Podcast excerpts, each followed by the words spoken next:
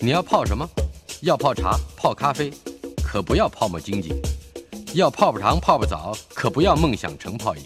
要泡菜、泡饭、泡妞、泡书本，就不要政治人物跟咱们穷泡蘑菇。不管泡什么，张大春和你一起泡新闻。台北 FM 九八点一 News 九八九八新闻台，给个说法单元，民间私改基金会的常务执行委员施宏成律师在我们的现场。律师，呃，有一个非常罕见的案子。一个男生啊，一位先生啦，嗯，换发身份证，拒绝登载他父母和配偶的姓名，而法院准了。对，这很有趣啊。对，好，呃，张大哥好，各位听众朋友大家好。刚才张大哥讲的是我们最近一个比较特殊的一个案例哈，就是其实，在新闻报道是说，男生去换发这个身份证，拒载这个。父母配偶的姓名栏在那个身份证上，嗯，结果法院居然准了。那其实这一件来讲，我去看过这个新闻的内容哦。其实呃，我简单讲一下这个案例的事实。是，这案例的事实其实很简单，就是有一个诚信男子，他叫其实叫陈红旗，他其实本身就是律师。哦，他自己就是律师，对他自己就是律师。然后他在去年十一一月的时候呢，一月二十一号的时候，他就去要填写这个国民身份证换发申请书，他想要换他的身份证。嗯，但他那时候就要求说，他的身份证里面不要有他的父母跟配偶的姓名，嗯，而且不要有他异别，就是他是义务役还是这个所谓自愿役，嗯，然后也不要有他的这些照片，然后也不要有他的不要有照片，对。就他申请的时候，他认为说这些都是他的隐私，对他都不要，他的出生地也不能要，然后户籍地址他都就是有一些东西，他就认为说这些都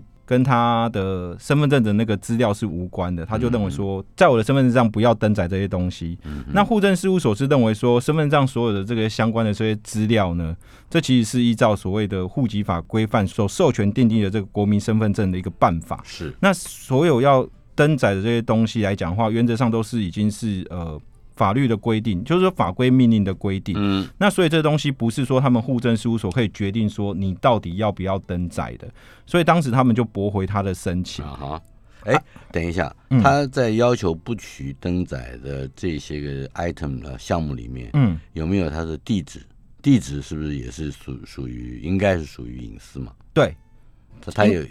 他有要求说，理论上来讲，就是他认为说，他在这个身份证上，他想要的东西应该是越少越好。嗯，对，他的姓名、呃，身份证姓名可以，他认为说可以辨别他身份证的可以，但是一些像你说地址或是像他的出生年月日这些，跟他都不要。对，就是他希望说。以他律师的角度来看，他是说，像身份证证件上面登载说，呃，比如说像我的照片，或是我的姓名，或者我的地址，或是我的这父母这些资料的话，都是属于我们个人资讯的一个范围，也都是受到国家隐私权保障的范围。而且我们宪法又说，我们到底我们要不要表达我们这些意思的话，应该是我们自己来决定的。那所以说，他认为说，虽然身份证的话，它的目的只是要辨别这个身份之用，那理论上假如说你身份可以辨别你这个人就好了。那你不需要把你过多的个人隐私去把它曝露出来。他认为说应该取得所谓的最基础的一资料，比如说我的姓名，嗯，然后或我的那个身份证字号可以连接就可以了。他认为是这个样子。那也就是这两项嘛，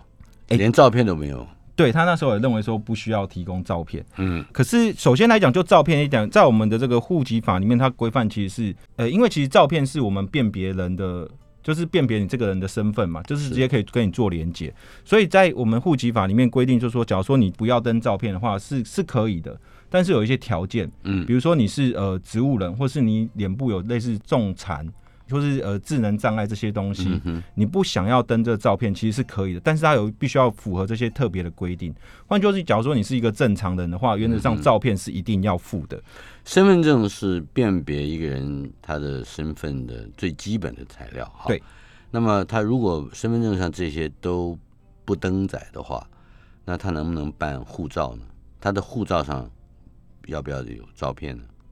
对，其实现在就会有一个问题是说。他其实是告的户政事务所，那户政事务所的他的认知上来讲，他是说，因为我们的那个所谓的身份证，就是按照我们那个户籍办法规定，它其实是一个自式的规范，它要登载的所有的项目，大家都是一样的。嗯，你假如说你拿出一个身份证里面，比如说我们大家的身份证里面都有配偶的姓名，嗯，然后也有我们的出生年龄，然后也有我们的地址，结果你拿了一个身份证里面是少了这些东西，你拿给别人家说你拿的是身份证。别人都不会认为那是身份证。对，其他人会不会说，反而你你拿的是假的？所以他内政部或是户政机关，他的想法就是说，这明明就是全国统一的规定。那假如说你因为你一个人去改变这些规定的话，其实其他人等于说这是一个社会共识。你拿出来一个东西，反而是看起来就不像身份证。对他认为说这个东西反而是对于大家所谓身份证是一个社会共识，而且是法律规定这个这些要件的话，他他会认为说这样反而会导致身份证变成是一个辨别国民身份的这种社会共识会会被取消掉。而且其实，在我们的这个身份证使用上，不管是说刚才说像张大哥说的要领护照，对，甚至像我们要领选票。嗯哼，他或者是像我们参加那个国家考试，要辨别你这个身份的时候，这些东西原则上来讲都是，也就是他自觉于社会了，是不是？他有很多这个社会上需要你的出示你的照片证件的，有带附照片的证件的，你都不能出示嘛？对，所以你也不能出国。对，就会形成他他自己愿意这样的话，应该说他的想法是说，好，我这个人不能，但是我可以用其他的资料去佐证，他会等于多一道工。你你懂我意思？就是他还有哪哪一些？比如说像呃，他出国的时候带一张照片的身上，比如说要带那个护照啊，护照是不是有？不不，护照你你没有身份证，你你如果用这个身份证，你办什么护照？哦，对对对，是不是？你所有其他的那个延伸的，只要是跟你所谓你在意的个人资料有关的，你通通不能刊载，你就自绝于社会了嘛？对。那你还不如改名叫鲑鱼呢。不过，不过，不过，张大哥讲的其实就是法院所认知。其实法院就是针对相片这个，他是否定掉这个这个法法院对法院认为说这个东西其实是你辨别个人身份重要的事项，所以你不能把这个要你的请求不赞成。可是他认为说，像父母的姓名，嗯，还有配偶的姓名，还有像那个你的异别，他认为说这几个来讲都是间接的，因为其实你的父母的姓名资料跟你这个人的这个连接其实是。比较间接的一个资讯，就是我不透过你父母姓名，我透过身份证上其他的相片，还有那个身份证字或是地址，就可以去归纳出你这个人个人资讯，就不需要透过间接的方式。而且你把父母这个姓名公布出去的话，其实某方面你也泄露到你父母个人的个资。嗯嗯。那所以他认为说，这种不是属于一种个人资讯的范围，而是一种间接的辨识的方式的时候，他都认为这东西就是违反了我们的国民身份证，目的是为了辨别身份之用。的范围，所以他认为说，只要是间接的资讯，像我们刚才像这个新闻媒体报道，就是说父母的姓名，还有配偶的姓名，然后还有这个异别，这些都不需要。可是配偶的姓名这个，他法院的判决里面还有一个比较有趣的地方，他是说配偶姓名可以不要加，但是配偶的有无，他认为说应该是可以去登载在这个法院是这样说的，对，可以，那就是得得以的，对对对，就就是说你有无配偶，那等一下，那也不是强制的哦。他并不是强制他要登记登记他有没有配偶，嗯，他只是说得应应该说法可以，应该说法院在认知上，他认为说配偶的有无是可以当做是一个辨别，应该是说是我们身份上一个比较重要的一个资讯。他有他认为说，比如说像我们刚才说的，假如说有特定的情况下是可以不用登。就是看我们的照片的嘛，在身份证上。可是他认为说配偶的姓名，因为涉及到其实是间接资讯，而且而且会铺入到配偶的个别的这个个资。可是有无配偶这个东西，其实是跟你这个人是可可以是有连接，而且某方面来讲，他可以在做其他一些身份辨识上是有帮助的。我懂你的意思，就是法院的大概认为你有没有结婚这件事情。不是隐私的问题，对，是不是？对他认为这是一个公开，也就是说没有没有没有一种隐私至上主义，对，对不对？对，他的这个可是这位律师陈律师看起来就是认为是隐私是至上的，没错，对不对？他他是要要成为中华民国的国民，但是又不能不能跟其跟跟其他的国民一样，随时暴露自己在自己不愿意泄露的呃资资讯。这个其实还有一个有趣的地方是说，内政部他有做一个有趣的答辩，是说我我我发给你国民身份证，你还是可以用啊。但是假如说你不想要让人家知道你那个涂掉，对，你涂黑掉就好了。对，但但是这个这个律师说，我涂黑之后，别人就觉得这是假的，他还是要 对，所以他说你这样的说法，实际上我做就行不通啊。对，所以。法院也认可他这说法，所以他认为根本上还是要有内，诶，就是这个户政事务所或内政，诶，内政部他们要去把这个国民身份证上那些非直接主观的，那我我的身份证也可以这样，还是说我也可以涂黑？以目前这个给自己添两撇胡子，这个应该你你自己玩自己的可以。对，但是但是我说以目前这个判决来看的话，法院是认可说，像刚才那几个父母那些资讯是可嗯以排除掉，所以他以后他拿到的身份证，假如说这个后来被最高行政法院维持的话，那他拿的身份证确实有可能跟我们一般人的会有少掉几栏，会有一点不一样。现在这个案子，也就是非常罕见的这么一个事例，嗯，到了呃法第几层的法院？目前是到诶、高等行政法院，高等行政法对，然后呃，确我看新闻报道的话，那个内政部就是户政司专门掌管这个户籍嗯。相面的这个司长，他有出来说，他认为一定会上诉，因为他认为说这个是全国一致的事项，他认为法官不能够想怎么判就怎么判的、他他的说法，我看新闻媒体的说法就是说，他认为说法官不能想怎么判，因为这个是一个法律规定，是一个社会共识的东西，那你把它因为个别化的关系的话，会造成。就是会会把这个国民身份证这个嗯辨识的这个身份的这个功用会把它降低。到时候这个呃很很多人有不同形式的身份对，就是你揭露的讯息可能会不一样。这个蛮恐怖的，想起来啊。就是不知道要怎么去判断那个身份证。就两千三百万人，可能有非常多种复合的的方式对，对有的有这个讯息，有的有那个讯息。对，就是看法后来怎么认定。嗯嗯，好的，这是非常罕见的一个换发身份证拒载父母配偶姓名的、呃例子哈。接下来，立法院三读争什么呢？争争什么？争医疗争议审议法，医我们叫疗医争法。医疗争议事件，要这这个是什么？就是我们现在常常讲的医病纠纷。对，好，他三读通过了这个医争法，究竟是怎么回事？好，这个全名叫做《医疗事故预防及争议处理法》。它最主要的目的来讲，就是透过，因为呃，通常来讲，假如说我们发生医疗纠纷的话，以目前呃，就我自己的经验来讲，大部分当事人所做的一个，就是假如是病人所做的一件方式，就是直接提起所谓的刑事告诉。嗯然后就认为说医生在医疗事故中说你有过失责任对，有嗯刑事责任，某方面就是会有以刑逼民的问题。然后呃，依照这个统计资料来看呢，呃，总共大概卫福部他们那个医疗鉴定单位总共受理有一万多件的这个嗯。医疗鉴定的，是。那可是其实大概有八成左右都是属于没有过失的，然后真正比较能确定有过失的大概是有百分之八。那另外还有百分之四十二的话，大概是属于这种可能有过失，或是他们没有办法判断、鉴定没有办法认定说到底有没有过失这种情形。是可是，在这个过程中来讲，你只要打医事纠纷的话，你就会知道那个是一个很漫长的过程。嗯所以说，呃，在立法院的话，他们的想法是说，有没有可能是说，在还没有走到这个所谓诉讼阶段，就是走到民案或刑事案件的嗯阶段的话，我们先用一个调解的方式来做进行。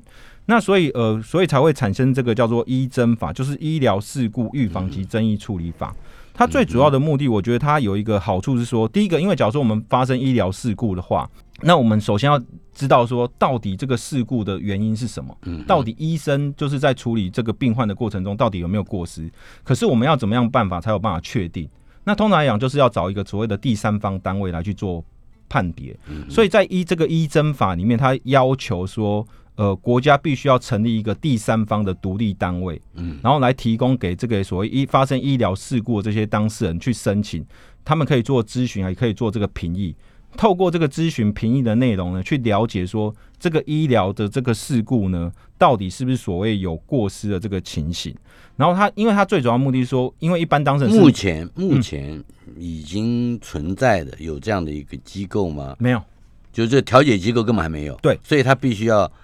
广设这样的机构，应该说在不同的地方。对，应该说目前来讲，这个法案是要求说中央必须要成立一个第三方，就独立级的一个机构，然后任何假如说医病关系，就是医侦法所规范的这个医疗事故的话，嗯就可以去那边去做一个类似一个咨询建议，然后透过这个咨询建议，就是这些专业人员给的一个意见，然后透过这个意见来去做判断，说我们后续要怎么进行。那比如说像车祸了，嗯。或者是这个债务了，嗯，有我我人有很多纠纷的，它其实这个医疗这个所谓刚刚我们说的医侦法里面，嗯。它有限定说这个只包含说说医疗所产生的重大事故。嗯，那比如说你对医院的服务态度不好，或是你觉得医院给你收费太贵，这些东西都不都不适用这个范围，哦，它只适用在医疗的重大事故。那好了，我现在说的就是像当这个医医疗的争议啊，又又要预防，又嗯。要解决，甚至还要经先经过调解的程序。对，呃，甚至还要为了这个程序来设置调解机构。那我们人生之中有太多，不管是跟公部门啊，特别还是跟公部门嗯有有关的争议或者是纠纷，那那难道不应该有调解，或者是还有难道也就直接的诉诸于法庭了吗？诶、有很多纠纷嘛，对不对？对，呃，就是跟行政部门有关的话，其实为什么医疗就特别会需要有一个先经过调解的程序，而其他的就不需要？哎所以什么东西都还在往法院里面跑。应应该，我觉得有两个东西嗯先说明一下。应该应该说，第一个，假如说我们像刚才哥讲说，是不是其他东西就一定会要要走到法院去？可是不一定。比如说像我们的国赔案件，我们国赔案件，假如说你人民跟国家请求国家赔偿的话，它有一个规规定是说，你必须先向这个行政机关去做类似一个调处，嗯，看行政机关他们愿不愿意，就是认为说他们自己有过失，私底下就结束掉了。嗯那你这些行政机关认为不要的时候，你才可以走到所谓的民事的诉讼那边去。所以在国赔里面有类似这样的一个机制在。是那可是医疗这一块来讲，之所以会特别要规定一个规范来讲，是因为那个立法委员有发现一件事说，因为我们医疗纠纷很多，嗯造成说第一个医生。他们在采取所谓的治疗的时候，都采取所谓的保守的治疗方式。嗯那另外一个就是说，因为医疗纠纷多，所以像那种急重症的那种医生，其实大部分的那些新的这些青年人都不愿意去担任急重症的医生，嗯因为我做了一个一个一个医疗的这个案件之后，我可能被告了，可能三四年、四五年跑不掉，嗯所以他们反而都会往向一些医美或一些其他的一些科别去。所以像我们急重症的医生，反而可能就会有找不到。所以他基于这个目的，他认为说，那我们是不是有有可能在这个走到这个民刑事的过程中，先把它在调解的过程中嗯把它处理掉？所以这是他们这个立法的这个。理由，那我觉得这里面其实有几个东西是比较好，就是像我们刚才说，它有一个独立的这个，呃，所谓的鉴定单位，嗯。另外，这个你只要是申请所谓的这个医疗这个调解的话，其实是免费的。嗯那第三个来讲，他有说，他们还要规定说，假如说真发生这个医疗事故的话，医院他们必须要先成立一个类似关怀小组，就先跟你去医院本身要成立。对他们有个医疗单位必须要成立一个关怀小组，先去跟你就是类似安抚瞧一瞧，嗯。哎、对，就是俗话比较巧讲，可是他其实就是说要先对当事人表示关心，嗯然后把这些事实跟当事人说明清楚，就是要先把这个纠纷的这个怎么说，就是先我觉得就先处理情绪的问题，处理好之后，我们再后来再处理、你这样讲好像他不是真的关心，哎、不是是他真的是关心，只是说。因为假如说很多事情我们情绪你不先处理，或是不给家属一些关怀的话，到后面因为有时候反而是嗯哼，那个气氛的关系，觉得医院都漠不关心或干嘛，反而后续的调解会比较不容易进行啊。表示关怀是大事化小，然后再经经过调解就是小事化无，大概是这样，希希希望是这样。哎、希望是说透过这种不要走到民刑事的方式的话是，是那到底这个调解，我就要问了，我为什么刚才会这样问？经过这个调解的这个单位，他嗯到底有没有依事调查的权利？他从他要从事调查嘛？嗯他有这个权利吗？没有，那 那你跟我 但是但？是我说他可以把这些病例相关资料给刚才说的这个第三方鉴定单位嘛，那第三方鉴定还是可以收到这些相关的医师的这些资料啊，所以他还是可以做一些初步的这些判断，只是说他判断的这个资料可能来源是。医院这边的这个诊断记录，所以会不会有一些隐蔽的问题？这里面它有设计一个机制，类似一个类似我们说的这个揭秘者保的规范。他有说，假如说呃类似病人为安的事事件的话，嗯。假设说有员工去讲出去的话，嗯，医院是不能够对这个对这个员工去采取所谓的不利的处分，哦，他有一个这样的规范，就是就是不能够只保密的，要要要公开的。就是说你公开那这个万一碰到刚才那位陈律师，他说这是我的个资哦，是不是就傻眼了吗？对他，可是就是说，他们说，假如说你要对外公开的前提的话，必须要你们双方都讲好，合意可以公开，不然原则上在这个医疗过程中所有的纠纷，比如说我承诺一些事项，或是我提出一些证据，在过程中我让你知道，可是这些东西你都不可以拿到后面诉讼上去使用。哦，对，它有一个保护的机制，就是说在这个调解过程，让你们都可以尽量去原来这个道歉或是窍门发在这里，就是为什么要先调解？就是把把资料限定在日后不能上法庭，是吧？就是上这就等于保护，事实上是指保护医疗人员或医师人员，嗯，不不不受到太多官司的侵扰。哎、对，这我觉得是是是有他这个目的存在。那调查真相这件事情，调查真相这件事，他其实在这个机制设计里面也还是有，只是他要求是说回到这个医院自己要去做调查这个这个事故，然后他给他调查这个内容，结果不会当做行政机关裁罚这些我。认为啦，这个就我刚才的质疑来看，立法院三读这个这样的一个是是非常草率的，他没有想清楚到底会不会治私欲粉。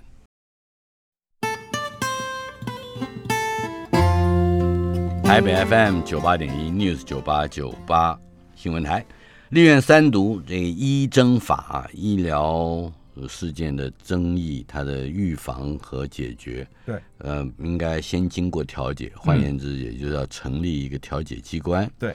嗯，是在每个医院里面都要成立吗？还是在一个特定？呃，那你还得有办公的地点，应应该说这个调解的话是呃，对，它是必须要特别成立，或者是设在法院里面？对，它它不会设在法院，它是应该是各个各个地方都会有一个类似这样的一个机制。那只是说，呃，目前因为这个法条这个细节部分，它好像要授权一个办法去制定，所以我还不。它一定要有个地点，所以你想那个空屋太多了，现在要解决空污不会，它它是各地各地各个各个区域都会有一个嗯类似这样的机制。那只是说，目前来讲，这个机制，我觉得它有一个好处是说，假设说你们调解成立的过程的话，那这个部分的这些相关的这个呃。后续的这些民刑事的部分，因为它有规范，就是说你假如调解成立的话，你已经有提告这部分就是要撤回。嗯那所以这个假如说调解这个机制真的能够顺行的话，那后续的这些不管是对病患家属或对医生来讲，他们有个好处是说，只要调解程序过，并且达成共识的话，他们的后续的这个程序的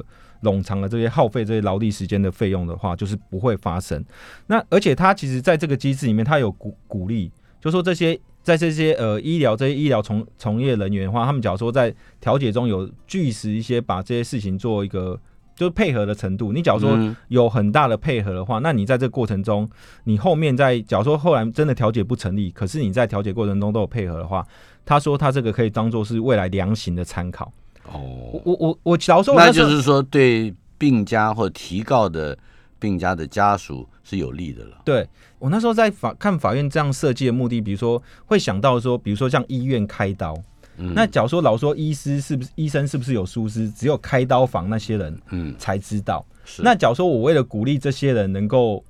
假如说他们真的有过失的情 come 形，out，对，能够能够能够有一些情形去说，那我就是那我就鼓励你说出来，对。那就是鼓励把这些事实的真相那他还想呈现。要不要这份工作呢？对，这我就是我说，所以他所以他刚才有说设计了一些，妄想嘛？应该说我们这些都是设计的很好，就是有鼓励你把事实的真相去做成型，但后来会不会造成后续说呃讲了，比如说护士或是这医师讲了之后，会不会有被其他的惩处的话，嗯这可能要看未来。但是目前它的规范是鼓励的啦。好的，我我我有另外一个阴谋论的看法。我觉得这个三读通过啊，而且看起来从前还没有太多的讨论，现在就很快的就通过了，对不对？那会不会是嗯，针对疫情可能会产生的某一些纠纷，来先来打个预防针？嗯，也就是说，疫情将来所带来的某一些嗯嗯，甚至包括二十四小时火化的这件事情，呃嗯，不知道啊，嗯但是我们可以从这把这个方向一并拿进来参考参考。我觉得读新闻就是这样嘛，是吧？对。好，滥行上诉，最重可处十二万罚罚款。对，呃，现在十二万就是台就是台币十二万了，对对对就没有没有那个没有乘以以三了。啊对对。行政诉讼法的三读，对呃，其实这个之前我们有跟大家，呃，就行政诉讼法的话，它其实目前来讲，它为了就是所谓呃比较类似精致化的审理的部分，嗯所谓要所谓的建构所谓坚实第一审这个目标呢，嗯哼，它所以他们就是修了这个所谓的行政诉讼法。当然还有其他的相关配套的这个但是没有修正刑法、民法。哎、没有没有，但是行政诉讼法相关的那些法案都有都有修，比如说像呃法官法啦，或者是呃相关的一些嗯呃法院组织法这些都有去做修正。然后它最主要的修正，其实呃不只是说刚才说的这个所谓滥诉要被罚款，它其实还有好几个修正。那我这边就简单跟大家做一个介绍。是第一个来讲，就是说以前来讲，我们是呃在以前就是说呃简易或是交通或是一些交通常来讲就是交通事件，以前来讲就是会各个法院都有所谓的地方行政诉讼庭，嗯但是目前来讲，他们就把这个地方行政诉讼庭全部收回到我们北中南的各高等行政法院里面，自己再设一个所谓的高等行政法院地方行政诉讼庭。换句话说，行政诉讼庭本来是各个法院都有，那目前来讲就是回归到高等行政法院里面去做。那大家会有一个想法是说，那我以前来讲，我在这个本来就是我们简单就是要各个地方，我本来就可以做交，比如说像交通事件的这个诉讼。那我现在变成说，我在彰化，我可能要跑到台中的那个高等法行政法院。是那比如说我在呃、桃园，我可能就要跑到台北这边的那个高等行政，嗯那就对人民的应诉会不会有问题？对，那呃，我们法条这个设计上来讲是说，第一个我们可以远距审理，它可以透过怎么审理？远距就是透过类似视讯对线上的审理方式。另外，他们也会开所谓的巡回法庭，就是法官会下对对对会下乡，会下乡的方式。所以这个部分在诉讼就便回到了八府巡案时代，哎是不是？也可以这么说啦，就是从前的这个省里面的第二级的大就是管法律的嗯按察使啊，他就到各个县里面就轮流去嘛。对对，会有这种会有这种会有这种这种效嗯果。那只是说，所以在所谓的按照那个司法院的想法里面，他们其实是做诉讼的人民应诉的这个便利性其实是没有改变的。嗯哼，那另外来讲，就？是说，真的没有改变吗？呃你讲讲实话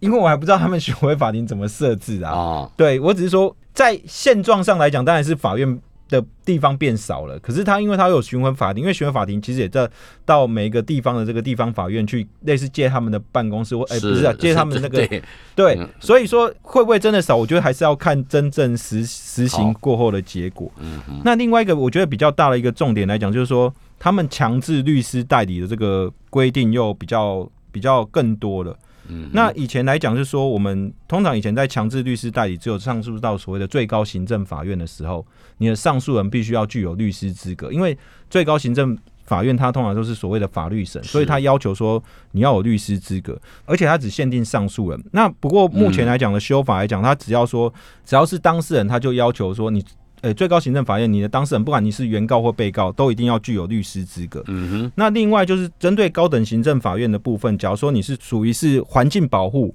或是属于土地争议的这种案件，嗯它也要求是要有强制律师代理。那或者是说你是呃所谓的再审事件，就是对高等行政法提起再审，那就原则上来讲，就是比较法律法治层面或是法规相对比较复杂的，他都认为说你必须要呃透过强制律师代理的规定来去嗯提起。但是这个滥行上诉可以解释一下吗？好，滥是行包括检察官吗？哎、没有，因为这个是行政行政 行行政诉讼行政诉讼，对，对行政诉讼的案件，所以行政诉讼的话，它的滥行上诉的话，就是说，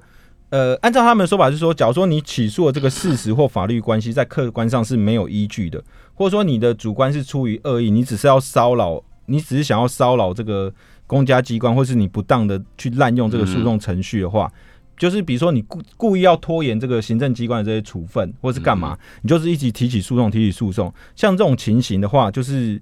就是认为说你是属于呃滥行起诉，嗯，那所以这假如是这样子的话，原则上来讲是可以处十二万元以下的罚款，而且假如是你是诉讼代理人，就是律师的话，你有去参与的话，律师也会被裁罚。嗯，所以律师就是当下这些东西，可能就是要必须要更确认说当事人的目的是什么，然后你这提出提起这些诉讼的话，到底他在法律上有没有相关的依据？在你所处理过的实务之之中，或者是你听到过的这种见闻里面，滥行上诉究竟普遍不普遍？我我老实说，以我个人的想法里面，我觉得所谓滥行上诉的话，因为我们告的都是公家机关，嗯那你说公对人民对公家机关会有滥行起诉的问题，我老实说真的是一个看法。比如像我们之前我就以前处理过官场功能的这个案件，那官场功能案件当时这个是因为我们这个产业升级的关系，很多那种纺织厂那些都已经迁到国外去了。这些官场工人就是因为他们的公司就已经迁到国外去，他们所谓他们的资遣费或退休金都拿不到。嗯嗯，当时国家就类似借给他们一笔钱去应急过生活，嗯可是，在十几二十年后，突然间国家来跟我要这笔钱，你要讨债嘛？要讨债，这个大概有几十件或上百件这个案件，嗯国家讨债，就后来在行政机关来跟我们要的时候，大部分一开始全部都败诉。后来的结果是，大家可以认同到说，这个当时类似国家是做一个类似实质上的补贴，或者实质上的呃补助。那你现在嗯它是一个救助的，对，是一个救助的性质，所以后来才有一两个法院才认为说，哎、这个部分是应该给的，嗯后来才形成说，后来就类似和解或整个案件才整个类似翻盘。可是假如说像这种东西，我当时提起的时候，会不会被认为说是你就是故滥意？行上诉，对，，因为你明明就是跟就是想国赖账，对，嗯就是想债赖账。可是，在一般人民的心里面，他我就是觉得。当时是你国家当时没有做好照顾一般劳工的的一个福利，为什么到后面我现在说我提起，假如说有这一条话，会不会被认为就是你就是烂就等于说政府是一个就是要要遂行一种不贯彻的福利国家，对不对？对，所以说我我我我就是说，在这种东西，我觉得认定上我就有点困难。就是人民来告国家，难道就是说人民就会有滥行上诉？嗯或者是你觉得你就是来赖账没有理由吗？我那时候觉得这个判断真的我是觉得是一个比较困难的。所以滥行上诉到底如何定义，才是刚刚我们所讨论的这个事情的核心问题，对不对？对如果人人们对公部门有所不满，而且公部门不太想要承担这个被不满的后果，对不对？他就他就会说你滥行上诉。对，我觉得会有一个风险在。我我我我一直觉得说，国家对于这个人民是不是所谓滥行上诉的话，我觉得这个条件应该要更严格，在适用上应该要更严格。是，不然拿十二万罚款来吓你，对，是吧？你就你就算了，呃没有错，一定要争到底。回头想一想，这一条也是可以值得我们多想的哈。对，另外，米蒂亚暴龙假球案获判无罪，哎呦，那是施建新是吧？对，但这个案子我们稍后片刻，马上回来。台北 FM 九八点一 News 九八九八新闻台给一个说法单元，民间私改基金会的常务执行委员施洪成律师在我们的现场。接下来，这米蒂亚暴龙假球案多少年了？哦，十几年，十几年了。对对对，呃，那但是审完了以后，到现在经过很多程序，嗯是获判无罪。但是施建新，也就是涉案的，嗯，嗯，还的还他的清白了，对。但是他仍然不满意。应该说，呃，我觉得这个施建新他提起这个诉讼，他最主要是要求我们一般来讲，我们说网络上的所谓的遗忘权。嗯，他他这个案件，他起诉的当时他的理由是说，因为他当时呃，比如说我们输入这个施建新这在 Google 搜寻上输入施建新这三个字之后，嗯就会有一连串的搜寻结果。可是你看这个搜寻的结果，往往就是连接这个网页的这个画面的资料呢，都是他在民国九十七年的时候担任指挥的中华职棒呃职棒的那个米蒂亚暴龙队球团负责人的时候的相关资料。嗯然后，因为他当时就爆发所谓的打假球放水的这个案件，嗯然后而且他当时呃，因为在这个案件的这个爆发的这个过程中，针对他的这个学经历、职业、感情、家庭隐私的时候，都被大量的这个新闻媒体去做报道。嗯可是后来高等法院在一百年的所谓的主上意志二号已经判决说，这个施建新他其实是这个假球案他是无罪的。嗯可是所有的这个网络的这个资料，即便过了十几二十年，现在都还是存在说他是有涉及到这个假球案。是那所以他认为说，我要求就说我要求这个 Google，他告 Google 说我要要求你把这些连接对于我不利的全部就把我删掉。嗯然后可是 Google 是认为说，其实它只是一个搜寻引擎的经营者，换句话说，这些网页这些资料内容都不是我编的，我只是收集这些资讯。嗯大家透过搜寻这个名字之后，会收集到呃，在你的这个曾经在网页上其他人这些，不管是新闻报道或是个人这些，呃，抒发这些总之，Google 是声称自己只是一个平台。对吧，这个哎，我们不是在麦克鲁恒那边传播学的大师嗯早就告诉我们、m e d i a is the message。你只你是你不能说你是一个媒介而已，嗯你本身就是一个讯息。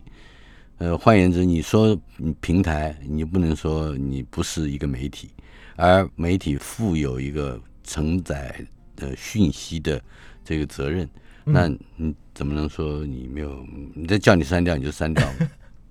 哎，张哥讲的其实跟法院后来的认定有有有有一些关联哈。法院是以个资法下去去着手去认定。法院认为说，我们个人资料这个收集跟利用呢，必须要是合法跟特定目的的。那搜寻引擎它提供搜寻的这个性质呢，能不能要求它删除？必须要看出我搜寻的这个结果对于说会不会妨碍到一般。网络使用，可是施建新他既然已经法律上还他清白了，嗯，那些个对他的谩骂哦，或者说是这讽刺，嗯，呃，还有就是负面的评价，那那如果始始终留在网络之上，而且你刚刚讲的一个词叫什么？遗忘权，对，不，就是他忘不了，对。所所以法院就会认为说，到底要怎么去判断说这个遗忘权的有无，或者说能不能删除？他他认为说，必须要看这个人的是不是还是公众人物，然后还有其他使用者的这些资讯，然后还有你隐私侵犯的这个程度与否。因为后来法院认为说，他们总共搜寻了大概列出了大概十几项，法院认为有一项需要删掉，是因为呃，这施建新其实后来他有改名，他叫施允哲。嗯，然后其实改名之后，法院就认为说他其实已经要从公众人物退下来了。是，那其实他连名字都改，换句话说，想要脱离原来的方式，而且刑事的部分他又破判无罪。那所以法院认为说，那假如说呃有一篇的内容是呃就是他。当时报道这个施建新的这个呃米蒂亚暴龙队打假球这个新闻报道之后呢，就是有那个网友或是有些评论，他其实针对这些讯息呢，他其实是类似全部都是用谩骂，整篇里面大概八九成都是在骂谩骂施建新是是什么什么什么之类，都是用谩骂。那那法院就认为说，像这种情形之下，这种谩骂这种情势呢，他认为说这个第一个已经时间已经过了。已经过，已经过那个时效了，而且这东西也不会影响，这已经不是在新闻热度上，也不会影响到 Google 使用搜寻引擎它要赚的这个商业的利益，因为已经不会有人再用这个去搜寻了。然后，所以他认为说，像这这篇的这个报道呢，就应该要删除。可是呢，像当时呃，比如说新闻媒体所报道这新闻的内容，虽然说后来经过经过这个判决。去判到说你无罪，可是他当时这个新闻，他当时是类似一个新闻收集，是报道当下这个状况。他认为说这是一个事实的陈述，他认为说，所以这个部分还是不能够去把它，因为这毕竟是接近到所谓资讯的使用权。假如说我们把这些东西都删掉的话，中华职棒打假球案这些历史的这些东西会不见，在网络上不见。他认为说这个东西还是有必须要保护到。施建新没有权利去要求别人忘记。曾经出现过打假球这件事情，对，嗯，而且这些东西，假如说你是一个类似一个整理过后的一个专题报道，比如说讲到所谓中华职棒打假球案，里面有讲到米蒂亚暴龙这些东西，然后有讲到支建金，他都认为说这是一种当下一种事实的一种新闻的呈现，或是一个事实的累积。是，那你不能说这些东西时间过后，这些东西就应该整个都被涂抹掉。那事实上，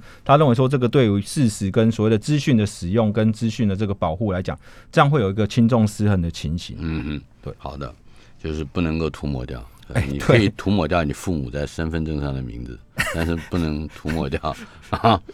关于打假球的历史记录。也也不是因为你，假如说你，假如按照事件经的说法，你把我所谓的非负负面的东西全部删除掉的话，其实没有人就知道说这个打假球的这个内容到底是什么。因为通常网络的资讯都是一个片段嘛，嗯，那我把这些片段全部删除掉，有可能会形成一个一连串的脉络故事嘛。嗯法院认为说这样就不行，所以他认为说这样子是不能够把它删除的。好的。接下来，嗯，一个曾经很热的话题、很红的人物林炳书，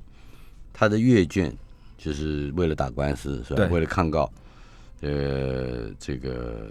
他阅卷遭到限制，是不是？对。先我们先讲讲他遭到遭到限制，同时后来又抗告成功，嗯，是怎么回事？林炳书因为对于呃。立委高嘉瑜施暴，所以他总共被检察官起诉了大概有八个罪名。然后，可是在这个审理的过程中呢，简单来讲，就我们律师要做辩护的话，那我们必须要知道检察官手中握有的证据是什么。是。然后，诶，他给法院的证据是什么？我们透过这证据里面找出对被告有利的这个事实来去做辩护。那可是，呃，在这个过程中呢，因为律师有要求说，我们要求呃法院把。检察官提供给法院的所有的资料来讲，我们就是要重置。简单来讲，就是我们把它复制一份。嗯，然后，假如是所谓的录音或录影的这个影片资料呢，我们要求把它拷贝成一份。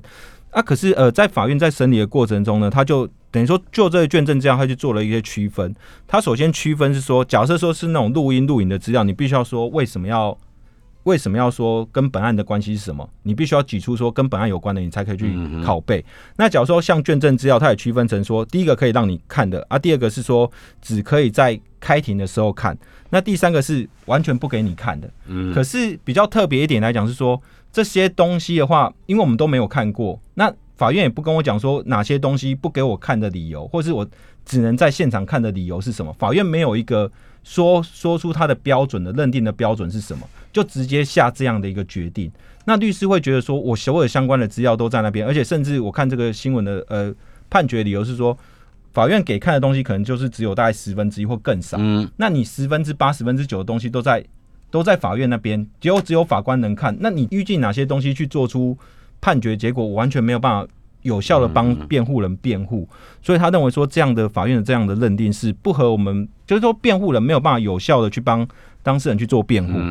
后来就提出抗告。那高院确实认为说，你法院必须要提出一个明确的标准。那假如说你认为说有限制他拷贝的理由的话，你必须要说是违反了什么样的法令。嗯，那这些东西都要讲出来才可以。那高嘉瑜对这件事情的反应是什么？好像他非常呃用用词非常激烈，对，残酷到不可思议这几个字，他是形容法法庭对吧？对，因为我看到新闻报道是说。好像是呃林炳书的律师团有说，经过阅卷之后才知道两人是一种相爱相杀的关系，是相爱相杀，对，是一种深爱对方又性格上各有缺点的这个所谓的亲密恋人。嗯，可是可能高嘉瑜立委就会觉得说，你就是要误导这个风向，成为是我们是一个亲密关系下的一些呃，可能是小两口间的一个争执。可是他认为说这个东西。你把阅卷这样的资料拿去做一个不当的使用，嗯，那法院准许你阅卷的话，对被害人来讲是一种伤害，所以他才会去做一些比较严格的这些呃陈述，因为他觉得他被这个律师团的这个声明受到很大的一个伤害，就是，嗯哼对。好，那究竟这个事情在旁观者来来说，呃，还有的什么样的一个公理跟正义的申诉的可能吗？诶，应该来讲是说，以律师的角度来向来看的话，律师当然都希望说，我跟当事人辩护的话，我所有的应该说检察官给法院的资料，律师都希望有。可是，假如说我们涉及到，比如说像国安法或者是像性侵这些比较严重的这些案件的话，你法院做一些限制是可以的。可是，你法院必须要跟我讲说，你到底是因为什么样的法律？什么样的关系来跟我讲说你要做限制，而不是说你完全没有告知我说你限制的法律规定以及限制的这些理由，那我我没有办法去跟这个所谓的当事人去做一些有效的辩护。那另外就律以律师的立场来讲，我就算拿到这些东西，法律也规定说我不能做其他目的的使用。换句话说，就算我们拿到，理论上来讲也不能做发布新闻或发布任何的声明。可是高嘉瑜的这个反应似乎他强烈的质疑。林敏书的律师是要借由公开，呃，或者是他取得这些个证物，包括录音的资料，来诱导让风向转向相爱相杀的这个论述，对不对？那的确是有这一层顾虑的时候，你能说这不是一个重大的，不是一个性侵，不是一个国安国安问题，那你就就让他呃这样干了吗？应该不是，应该说，假如说真的律师真的后来有把这阅卷的资料拿去做额外的，就是目的以外的使用的话，那我觉得这这几个律师可能就违反律师伦理规范，那他们必须要被显然已经带了风向了嘛。相爱相杀四个字已经出现在公共的媒体上，而且是李敏书的律师这样说的。应该说，可是我去上网去看这个律师的一些呃事务所或什么，可是我是没有看到，我不知道是新闻媒体真的是从哪边取得这个所谓的这些讯息的这个说法啦。我我去看他们的这个资料是没有看到说，呃，这个律师真的有在媒体上或是新闻上具名去表示这些东西，所以我还不能确定说这个律师这些律师是不是真的有。那看起来只有结果论了，就是将来会风向被带到哪里去，就可以回头来看这些证物应不应该。呃，那不是人伤害已经造成了。对，所以这真的是一个比较困难，就是在辩护权跟保护被害人方面是一个两难。